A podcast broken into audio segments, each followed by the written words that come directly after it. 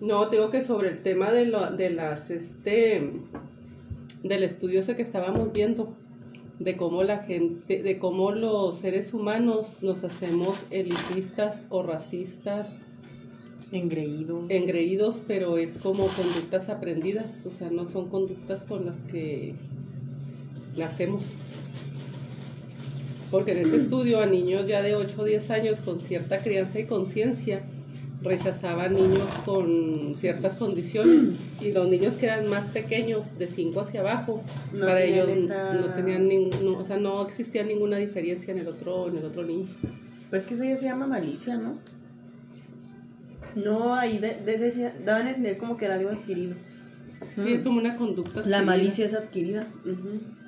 Es como veíamos a este muchacho de la película, él no tenía malicia.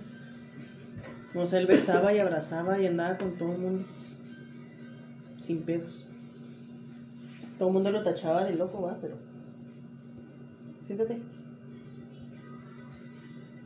Pero fíjate, por ejemplo, es que en esa película hay muchas escenas rescatables, por ejemplo. Como a la niña le, le gustó una película que era la película de su cuento favorito, el de Heidi. Y cuando él quería... Una caricatura. Sí, una caricatura. Y cuando él quería, cuando él quiso comprarle su, la mochila, eh, la persona de la tienda le dijo, no hay problema, llévate, me la vas pagando como puedas. O sea, quiere decir que el grado de confianza que a él le tenía, aún teniendo una condición, una condición de, de retraso, es porque sabían que era una persona honrada, responsable. O sea, que no tenía nada que ver su condición a lo que es la responsabilidad. Bueno, y él decide que no, que con su trabajo él va a lograr el dinero y él va a regresar. Y pagarla de contado. Y pagarla de contado, pero cuando él regresa, pues ya se le vendió a la, al capitán o general, el comandante. el comandante. Sí, me acuerdo. Y cuando él ve la mochila colgada en la espalda de la otra niña, él considera que esa mochila le pertenece a su hija. Porque ella la quería. Porque ella la quería. Y porque él consideraba que el de la tienda debería haber respetado no, y es que el de la tienda le dijo, entonces yo te espero a que juntes el dinero. Y no lo esperó. O sea, si te fijas, en esa escena en particular. O sea, le dijo, bueno, yo te espero a que consigas el dinero. Y él le dijo, en la feria te lo voy a comprar. Exactamente. En el desfile. Sí, o sea, si te, si te fijas, de cierto modo se hizo un trato. Hablado. Pero, ah, trato. pero trato al fin y al cabo. Y sin embargo, el señor de la tienda por la jerarquía que el otro tenía y el dinero que el otro tenía, él decide ah, quitarle valor al compromiso adquirido por una persona con una, con una capacidad diferente y aparte pobre. No, y que el comandante se lo pudo haber vendido más caro. Sí. Y nada más es lo que le dice, te puedo hacer el pedido para traerte otra. O sea, como él tenía que conformarse con tener que esperar. Con tener que esperar cuando él ya había hecho un trato de, que en ese momento le iba, él iba a adquirir después de obtener dinero. Entonces, si uno observa ese, las escenas de muchas películas, o sea, te vas dando cuenta que a veces no es ni en qué condición estés, ni, ni económica, ni, de, ni en alguna condición diferente mental o discapacidad, sino realmente cómo manejas las cosas en cuestión de el compromiso que haces con otro ser humano, cualquiera que este sea. Y no debe de valer más algo, algo que pase después, sino el compromiso adquirido en ese momento. y ahorita, bueno, yo creo siempre, pero ahorita desgraciadamente ocurre más eso. O sea, no, hay, no hay compromisos adquiridos de, de palabras. O no hay respeto a ciertas circunstancias. Sí, no, o sea, no. Ya no se respeta. No, y es que incluso lo hacen como un abuso. O sea, abusan de eso porque hay, la gente ya no tiene otra opción más que ese, ese trato. Y el que puede, o el que tiene el recurso, abusa de esa confianza que la otra persona le pone. ¿Me explico? Sí. O sea, como ellos saben que tienen el control ante esa situación, pasen lo que les su chingada. Y por lo general es negativo. Entonces, este, yo sí creo que que cuando, bueno, toda la gente que ve esa película en particular, a veces te vas hasta, bueno, que también en, en, las escenas fuertes se vieron muchas cosas, pero cada, cada situación de, ese, de, esas, de esa película, hay escenas más rescatables, o sea, con más impacto en, en muchas circunstancias. de enseñanzas y de compromisos y de lealtad, que esa es otra palabra. La lealtad. Uh. Eh, es que te dice, habla mucho de lealtad, se habla, se habla de integridad, también la integridad es otra palabra que creo que va por encima de todas las otras. Pues lo que te decía el comandante, que iba a ser, o sea, él tenía, o sea, él dijo, él, él mató a mi hija. Aunque todo el mundo supiera que no lo hizo, pero él es el comandante. Y acá dijeron, güey, no lo hizo, agarra el pedo. O sea, ya hay gente que te está diciendo que no lo hizo, hay testigos. Pero él dijo, a mí me van a ver la cara, o sea, de pendejo. O sea, porque va a quedar como un pendejo, ¿me explico? Es que se iba a humillar. Sí, o- sí, porque todo el mundo se dijo, o sea, le va a tachar de abusón, de cabrón y de lo que tú quieras y mandes porque utilizó su... ¿Qué pasa? Su, ¿Quién choga? su jerarquía ¿Estás bien? para irse en contra de una persona ni siquiera no no ponerlo como que, que le decían el pastor va porque era el que pastoreaba las ovejas más allá de eso su condición o sea él todavía abusó de esa parte Porque él ya sabía que estaba. Pues como le decían todos locos, pues, porque el de la tienda ya le había dicho. Y como no era tan consciente que él le había hecho nada, por eso él se quería su casa. sí Dormía a Es que era un él. niño, pues es que tú estás, acus- tú, tú estás juzgando y estás acusando de algo a un niño en un cuerpo de un adulto, así de sencillo. O sea, a mí me gustó mucho la frase que cuando ella le dijo, cuando la niña le pregunta a su abuela, ¿por qué mi papá está así? Porque dicen que está loco. Y ella le dice, no, dijo, es que tu papá tiene tu edad. Tu papá es muy diferente a los demás. Tu papá es muy diferente a los demás, o sea, tiene tu edad. Entonces, yo digo que si observáramos a la gente con condiciones diferentes a nosotros, no por su cuerpo ni por lo que aparentan, sino por su realidad dentro de ellos, seríamos, sería- los trataríamos de una manera totalmente diferente, De la manera correcta. de la manera correcta. Porque los tratamos con lástima y no te tratamos No, o, o de repente los tratamos de una manera despectiva, porque están grandotes, porque son adultos, pero no son adultos. No son- O sea, está, o sea físicamente tienen son que adultos. crecer, pues te tienes que desarrollar, pero ellos, ellos se quedan en una edad y yo pienso que es bien importante que uno entienda en de qué edad es la persona a, a la que estás tratando. Y en base a eso, o sea, Ser Te- considerados. No es que tienes que serlo, o sea, es que es que, es Es que, que la gente perdió la empatía, la conciencia y la consideración. sí, y no nomás con, con ellos como tal que tienen ciertos padecimientos, sino con su entorno y con sus padres, que esa es otra. Con todo. Está cabrón No todos nos podemos tratar igual. No. Ni siquiera aunque no tengamos ninguna condición, no puedes tratar igual a nada más. Sí, entonces por eso, pues por eso cuando visita uno diferentes personas, diferentes situaciones, este, ahí es cuando realmente te enfrentas a, real- a realidades ahí, o sea, con seres humanos con ciertas condiciones. Porque es aparte de lo cultural, la religión y cosas así, que no, te, no se prestan a que puedas tratar a la gente igual. Es que a a- también de repente justificamos, pues eh, hay, hay, hay seres humanos en estados vulnerables, pero a veces, para no hacer nada, prefieres criticar. Ah, sí, es más O sea, fácil criticar claro. que ponerte a, a trabajar. O sea, en lugar de decir, bueno, yo cómo puedo tratar de, de, de, de que sea menos la vulnerabilidad de esta persona, no, pues entonces mejor critico y hago una lista de críticas. Pero no, nada. No, pues es que lo peor es que ya te estás viendo arrogante, porque ya tienes el dedo acusador del por qué se encuentran en esa La otra está condición. leyendo, nomás que no me acuerdo cómo dice la frase, que este, la gente no es buena porque pesa más un agradecimiento y un favor que un maltrato. O sea, si tú maltratas a alguien o le dices que no, ya.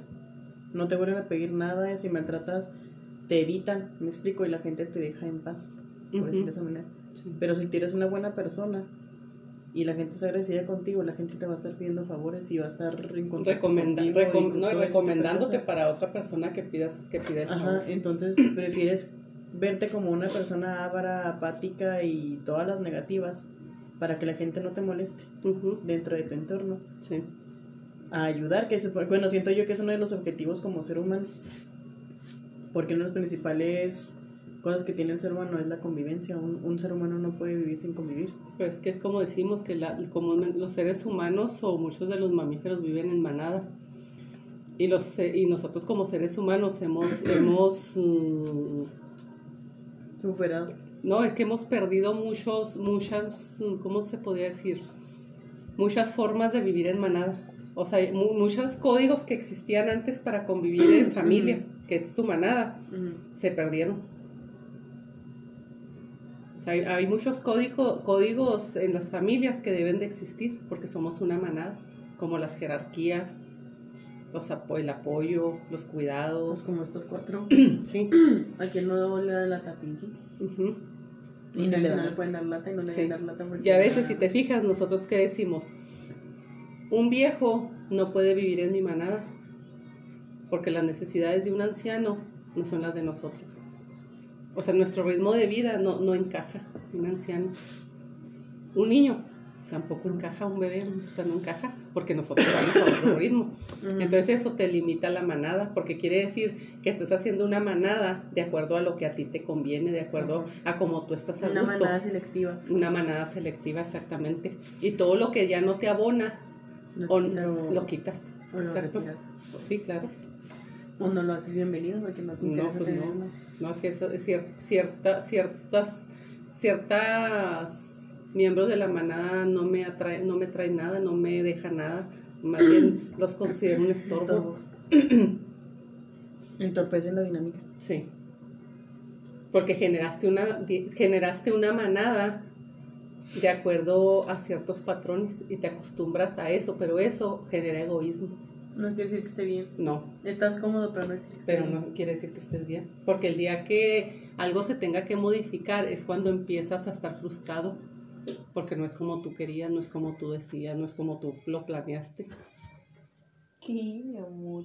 Nomás que de aquí pues ya se vienen otras manadas que ya se convierten en hacinamiento, Ay, que ya no son manadas. no sabe qué sean. O sea, que sea. Ay, me asusté. Pues Pues sí. como dice mi maestra de historia que no me acuerdo cuáles son los nombres, pero existen dos tipos de cosas, que es de que un gobierno que prefiere que todo se quede igual para que, por ejemplo, para que sigas teniendo tus comodidades y tu riqueza, y está el otro que prefiere que todo cambie para seguir pudiendo crecer. Y sí, pero no me acuerdo los nombres. Nomás un dato perturbador que vine a traer. Una disculpa por no traer la información completa. No entendí nada de lo que dijo. Que en mi historia hay dos tipos de gobiernos, pero no me acuerdo bien de los nombres y pues no quiero decir como babosadas. De que es un, un gobierno que prefiere quedarse con todo lo que tiene, o sea, el mismo gobierno que tiene. Sí, sí, pero a qué, o sea. Por lo que dice mi mamá, de que pues es que yo estoy cómodo para Sí. que voy a andar metiendo. o Pues está como muchos países europeos que bajaron la natalidad. Y estaban subió la muy- mortalidad. No, pero estaban muy cómodos. Sí. O sea, si pasó eso es porque en algún momento de, de su historia estuvieron muy necesario. cómodos. Sí. Pero resulta que de repente se te sale de control cierto, cierto, ciertas medidas que tomas y te conviertes en países viejos. Ah, pues lo que estábamos viendo en, en el documental, ¿te acuerdas? Que era Asia y Europa. Sí. Que a ellas, cuando estaban teniendo a sus hijos, las convencieron de ya no tener hijos. Y de, de que el aborto era una buena, Idea. Idea. una buena opción, o sea, porque había muchos niños y la fregada. Y Pues ahora que fue se la dan manera cuenta que el gobierno se dio para no tener tanta Para controlar. gente. Ajá, y ahora que sus hijos tienen nuestra edad, 20, 26 años, 30, pues los hijos, no me quiero casar, o sea, pero... Y nomás tienen uno. Y nomás tienen, y ya, y eso a ver si tienen, va, porque no, no, o sea, ellos ya tienen esa mentalidad, hay mucha gente en el mundo, o sea, ellos ya tienen por la globalización ese sentido común de no es que no quiero hijos porque Ya no pues la economía no me lo permite, prefiero hacer estas cosas como viajar, estudiar, trabajar en otro lado. Y ahora las mamás están de hijo, es que tiene Pásame un hijo, hijo, de- mira, te presento a Perengarita, hijo, es que... Pues por eso también se da la fuga de cerebros. No, las otras que están allá. ¿Eh? Por eso es que se da también la fuga de cerebros. Porque en tu país ya no quieres estar, porque ya no te da lo que tú quieres. Y los niños, los, ah, Ah. y los hijos que tengas ya no son parte de ese país. Exacto. Pero es que yo digo que también hay... ¿Cuántas personas de China no hay aquí? Uh, Y todos tienen hijos. Pero en China no, nadie tiene hijos. No, y aquí yo he visto chinos que traen tres niños, o sea, tres hijos. Ajá. Y es La que también se el más vinieron chiquito y por lo el, y el de mismo. carreola. Porque en países latinoamericanos no había esa limitante de hijos. No hay todavía. No, bueno, y todavía no hay. Porque aparte somos países tradicionalistas. Que tal tiene el pensar Pues- de los hijos que Dios me dé. Pues que lo que, lo que pasa es que volvemos a lo mismo. O sea, de repente las naciones deciden qué hacer con su pueblo. O sea, nosotros como ciudadanos pensamos que tenemos el libre albedrío de decidir y no es cierto. O sea, el país decide, el país ya decidió porque hoy por hoy, nada más, en tu mentalidad, nada más tienes dos hijos. O sea, el país ya te, ya te creó una, y que para mí es así, es una idea errónea de que no puedes con más hijos porque quieres tres televisiones. No puedes con más hijos porque quieres dos carros. La, no, la gente así te lo dice. Pues si no podemos vivir ni con dos, tenemos que trabajar los dos. No, no tienes. No tienes. Poco a poco, de una genera de, de mi generación a la generación actual, han surgido mucho, muchas mentalidades de, de que no puedes. O sea, tienes que soltar unas cosas para decidir otras. Mm. Es que, puf, olvídate, puede uno sacar temas hasta para aventar para arriba de esta situación.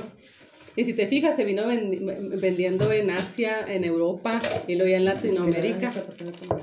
O sea, se vino, se vino vendiendo esa idea, o sea, de, de la sobrepoblación.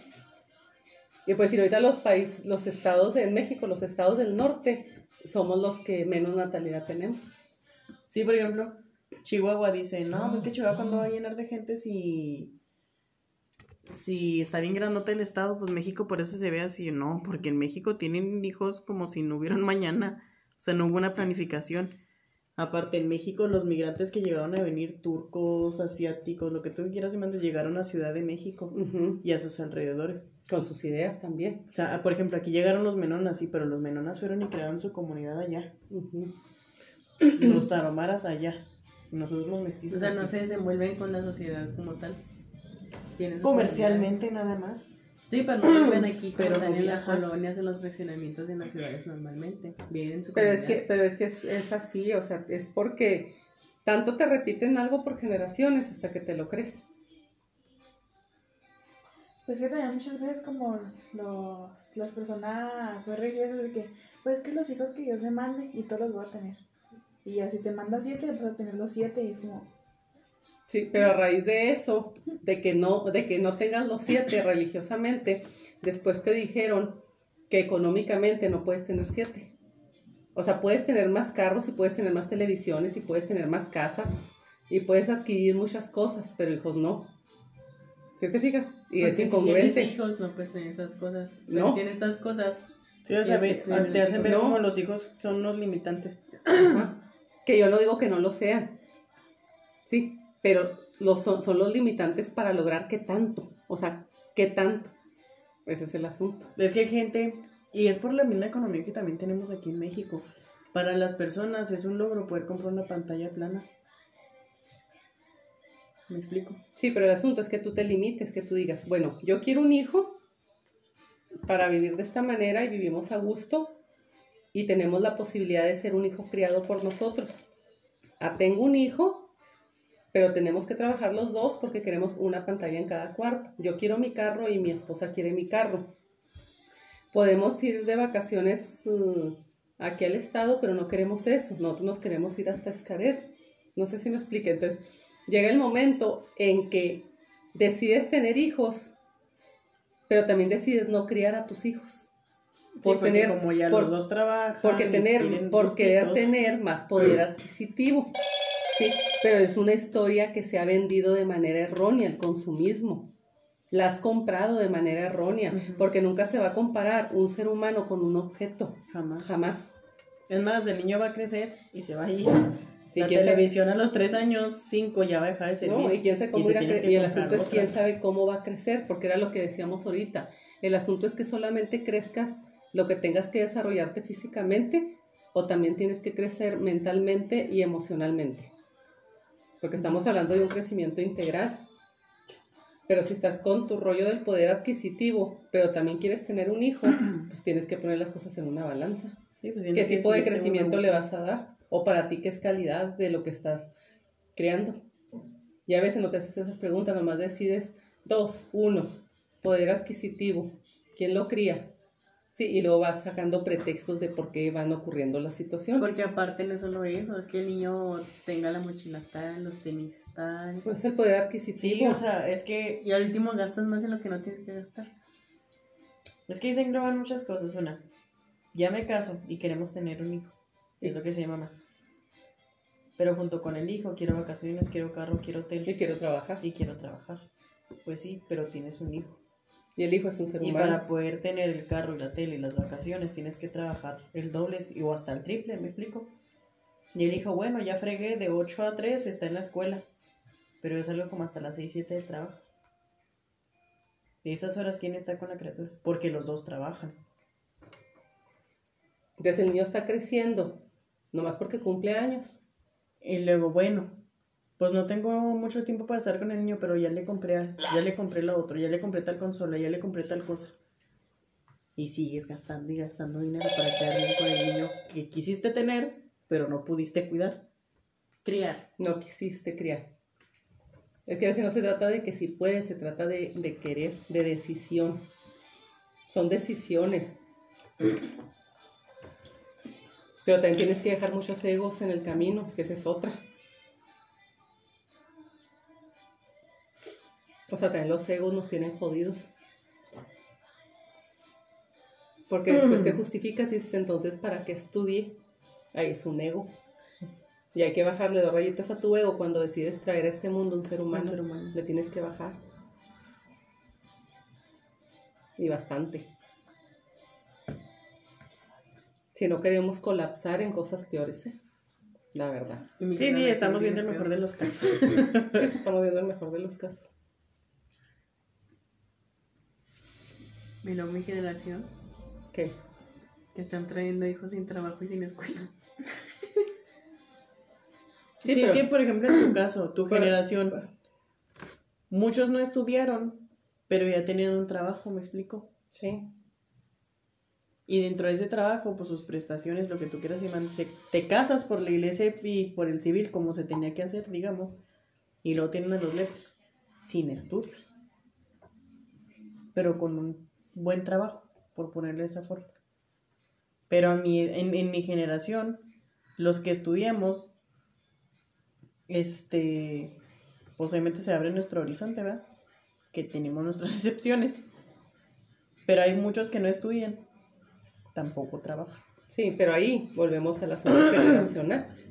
O sea, tú estás hablando que yo, yo estoy criada, nacida en los setentas, criadas, criadas por papás que nacieron en los en los sesentas, sesen- en los Cincuentas. cincuentas, sí, en los cincuentas por ahí, bueno.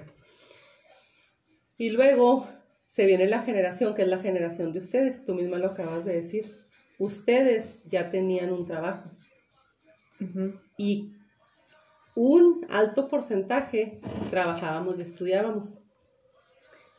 Y un alto porcentaje ya trabajaba. O sea, ¿qué quiere decir? Pues que el alto porcentaje todos trabajábamos y otro pequeño porcentaje estudiábamos y trabajábamos. Cuando llegan los rollos generacionales, algunos papás decidimos que estudiaran y los hijos también deciden que estudien.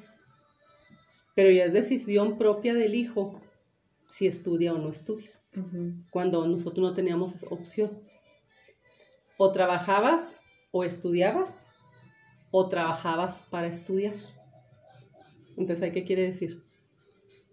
O sea, que los papás te daban cierta formación y a cierta edad tú también ya eras una persona de utilidad, pero eras de utilidad desde antes. O sea, desde edades tempranas tú ya eras útil. Tú ya participabas activamente de la dinámica de una casa.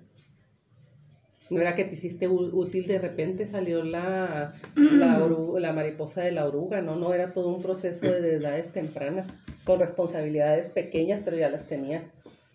Y cuando llegabas a la adolescencia eras persona más madura. Pues que está. Muchas de tu generación inutilizaron a Claro. nuestra generación. Porque, ay, ¿cómo la va a poner a hacer esto? ¿Y por qué va a hacer el otro? Y contrata a alguien que haga todas las cosas de la casa y no sabes ni hervir un pinche. ni, ni hervir pinche agua ni nada. Y luego se van a la universidad porque se quieren ir a otro estado o a otro municipio le chingan y no hacer nada. Y en Sí. serio, nada. Pero por eso aquí estamos hablando, o sea, aquí estamos hablando de lo que te funciona a todos los que fuimos de mi generación. Y yo siempre he dicho, cada generación tiene cosas rescatables.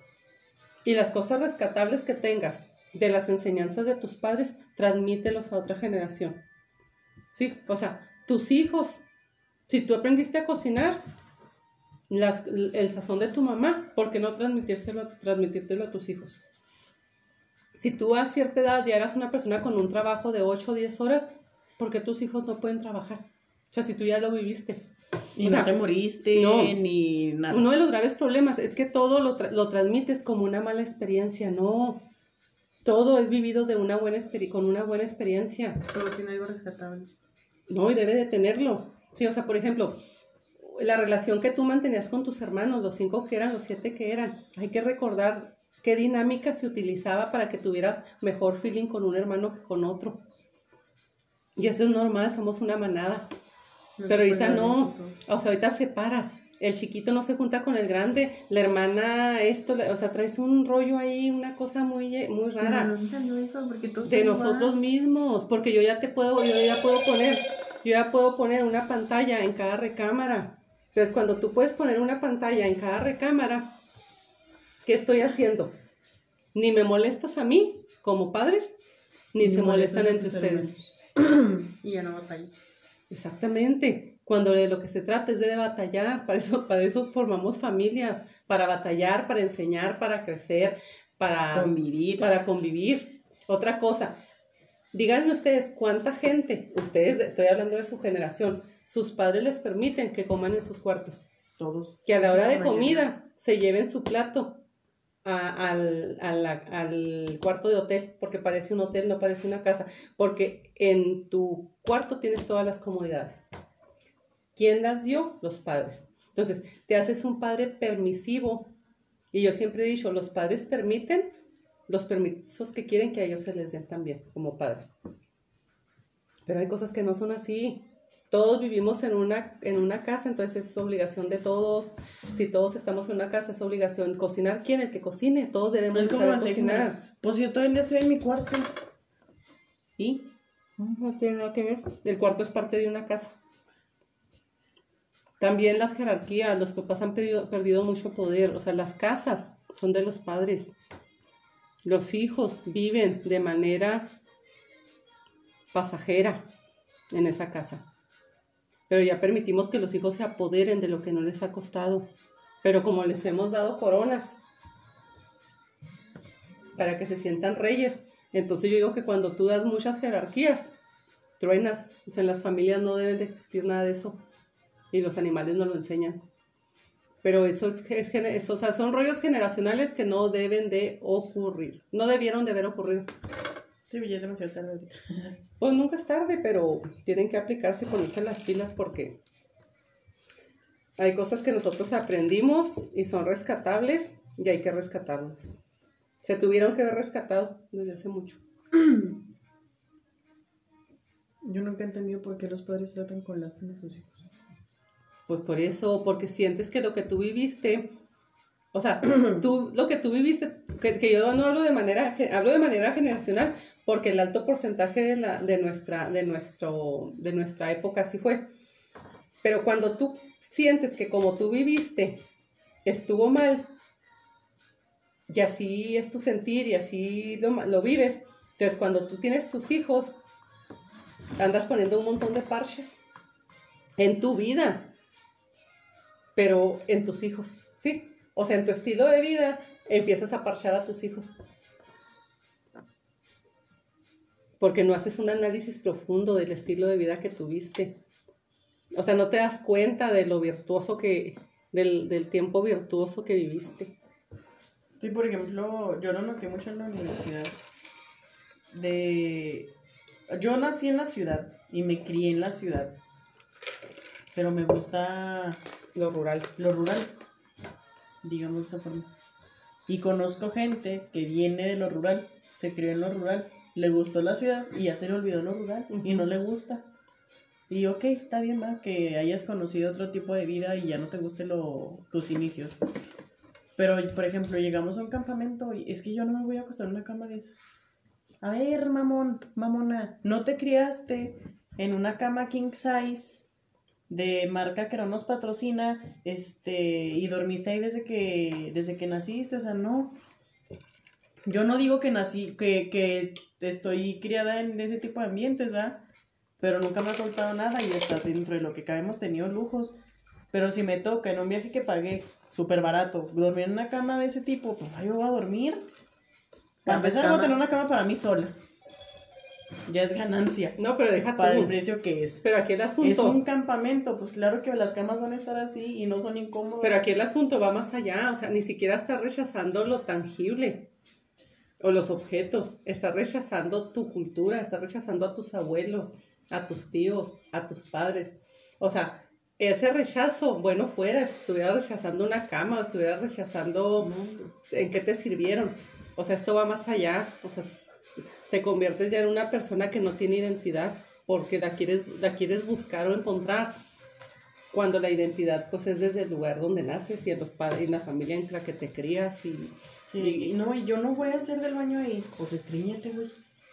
Pues no sé dónde vas a Porque es hacer, o sea, ¿Eh? es lo que hay. es lo que hay. es que, la- es que Si los vas a seres ese tipo de lugares es lo que va a haber. Si no te gusta, entonces hubieras investigado y hubieras viajado a otro lado con ese dinero. es que los seres, los seres humanos somos adaptables y vean la historia, nos hemos adaptado. O sea, y esos comentarios no son culpa de la persona la que lo dice, sino de las que lo crían, ¿me explico? Ujú. O sea, para que una persona ya eso se les diga algo así, es porque sus papás ya se comportaron de cierta forma para que la, el príncipe, la princesa, no puedan acostarse y, y no puedan sentarse a miar en un lugar de esos. Es que se tienen muchas experiencias, muchas experiencias de, de muchas cosas. Y lo peor que puede existir es creer que el dinero te hace más que otro ser humano. Y pues no. Y no. Eso es un no rotundo. Los seres humanos, todos somos seres humanos. Ya, que algunos no, pues que algunos tengan unas ventajas más que otras o, o unas uh, facilidades o unas comodidades. Bueno, o sea, son circunstancias de vida, Pero pero... no te hacen más ni menos que otro. En lo absoluto. No, no, hasta para allá. Y este, pero sí son, hay muchos temas generacionales y muchos temas así que debemos de observar de, de cerca. Más ahorita que vemos, bueno, por ejemplo, fíjate, ahorita que estamos con la temporada del coronavirus. Aquí dijeron, el, este, esta pandemia, este virus, si eres, ser- si eres humano, Ya chingaste. hay una alta probabilidad de que te dé. Aquí no dijeron, depende de su estrato, extracto social, Si le da o no. si le da o no, o sea, todos por, por igual. Cuando se hacen toques de queda, cuarentenas o lo que tú quieras, todos los seres humanos nos tenemos que resguardar porque estamos en contingencia. Ahora aquí es cuando viene el rollo de hasta dónde somos realmente seres humanos y realmente hasta dónde nos interesa cómo la está pasando el otro. Porque cada uno de nosotros sabemos cuál es el poder adquisitivo que tenemos. Y también ubicamos cuál es el poder adquisitivo de otras personas. Entonces la pregunta del millón es, ¿hasta dónde un asunto como este del, del coronavirus te hace ya asentarte y bajarle dos rayitas a tus ámpulas y ya, ya estar así, o sea, como ser humano? Y ahora sí ponerte a reflexionar en qué posición económica te encuentras tú, porque ahora el dinero ya es importante, pero el dinero puedes, tú le puedes dar la importancia que tú consideres que le puedes dar. Desde atenderte si, si te da el virus en uno de los mejores hospitales o si no te da el virus, hasta dónde tú puedes apoyar de manera social a alguien que sí le dio o a la familia de ese padre de familia que sí le dio. O sea, si te fijas, o sea, el abanico como seres humanos se puede ampliar hasta donde tú quieras. No, por ejemplo. Entonces ahora hay que ver estas experiencias, o sea, realmente que nos dejan a la larga. Y es que no es que uno quiera generalizar cierto. ¿Cómo se dirá? cierto tipo de gente por el estrato social o económico. Que sabemos que las personas que usan tal banco pues tienen tal nivel económico y las personas que usan tal banco tienen tal nivel económico, ¿no? Entonces está viendo los bancos que ya tienen sus sus opciones para la pandemia porque tienen que cerrar, no pueden estar este, recibiendo los pagos, etcétera, etcétera, porque la gente no puede salir. Y pues obviamente entre media y alta alto nivel económico, esos bancos pues ya dieron su sus opciones, ya tenemos esto, que es el hashtag contra coronavirus y esta va a ser las opciones. Y lo sale este otro banco del mismo nombre de un canal de televisión. Y dice, sí, pero no fuéramos otro banco, ah, porque ya nos hubieran quitado los pagos, aquí no nos adelanta. O sea, ya la gente está sigue exigiéndole al banco lo que tiene que hacer. Cuando no, o sea, pues el banco va a hacer lo que ellos piensen que es lo bueno.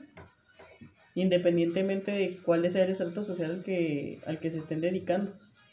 O sea, y los de estos bancos, ah, no, pues qué buen pedo que hayan quitado los pagos crediticios y lo que te quieras y mandas y ya se cansan. Sí, pero no fuéramos de la gente rica, de la gente que gana bien, a nosotros nos quieren estar chingando para todo. No.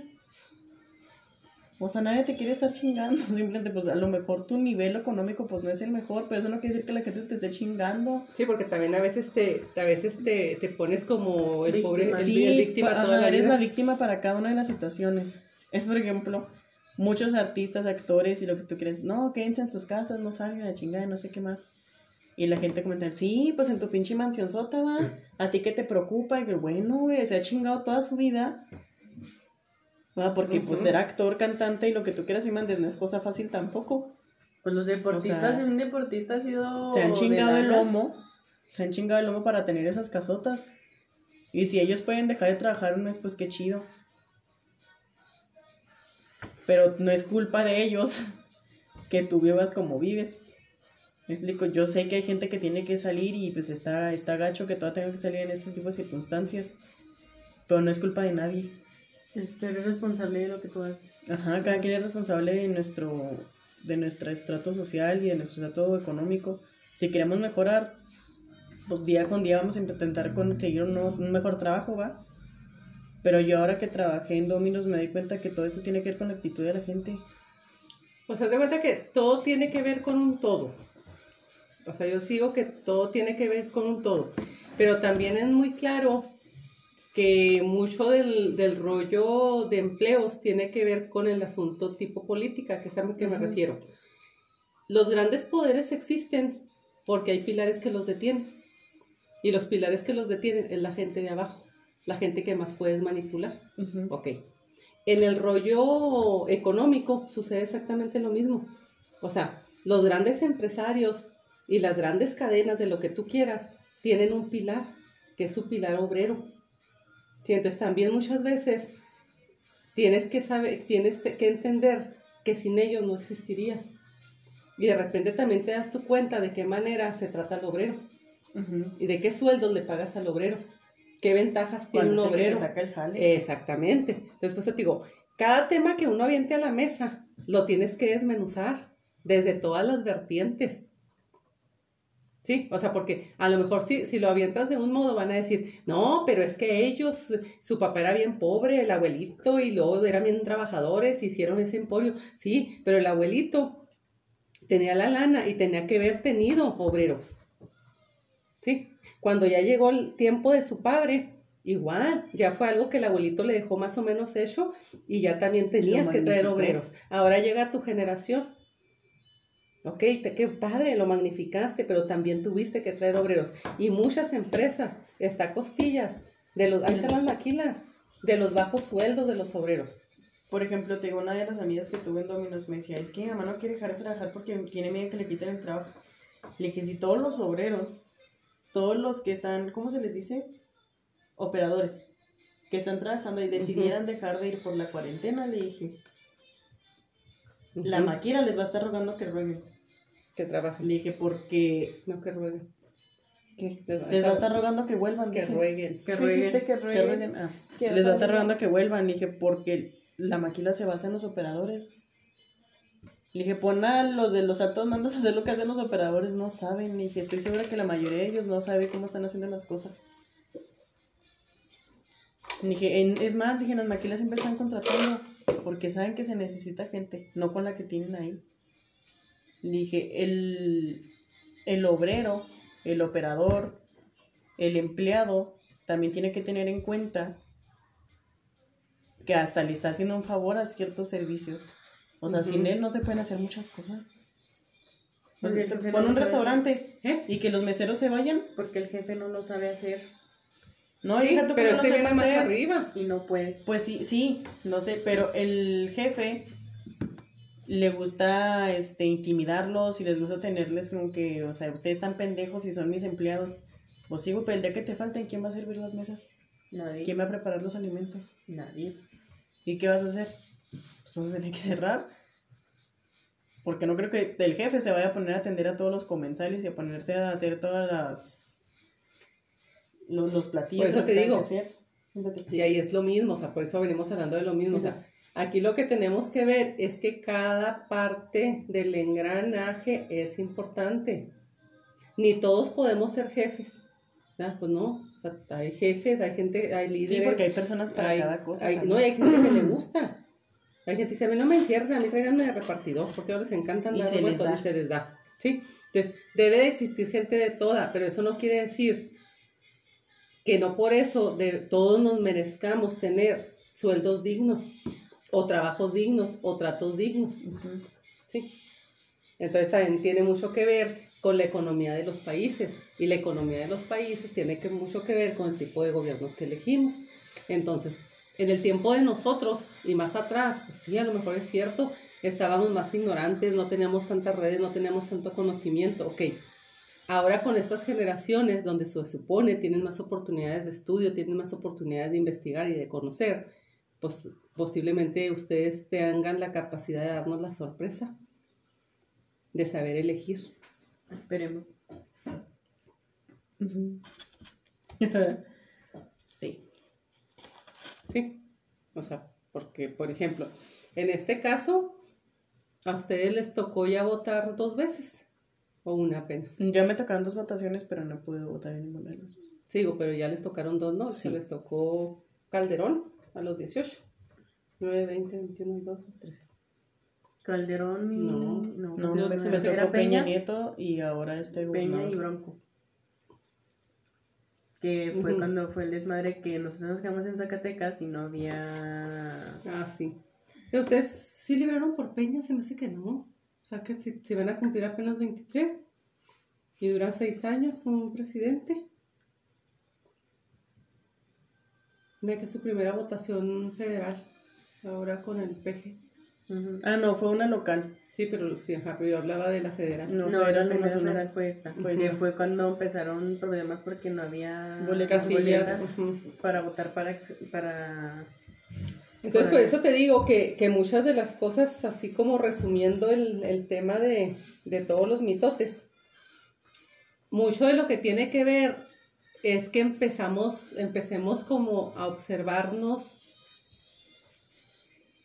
o sea, lo que, lo que, lo que tenemos como rescatable como seres humanos y que hay, y cuáles cosas no nos están dejando como nada, nada bueno. Porque son hábitos malamente aprendidos que sabes que están mal, Pero como todo el mundo lo hace. pero como todo el mundo lo hace, exacto, Ujú. lo ves bien. Pero sabes que está mal. No, no lo ves bien, lo normalizas. Es que está el problema que todo normalizamos. O sea, normalizamos dar mordida, normalizamos este.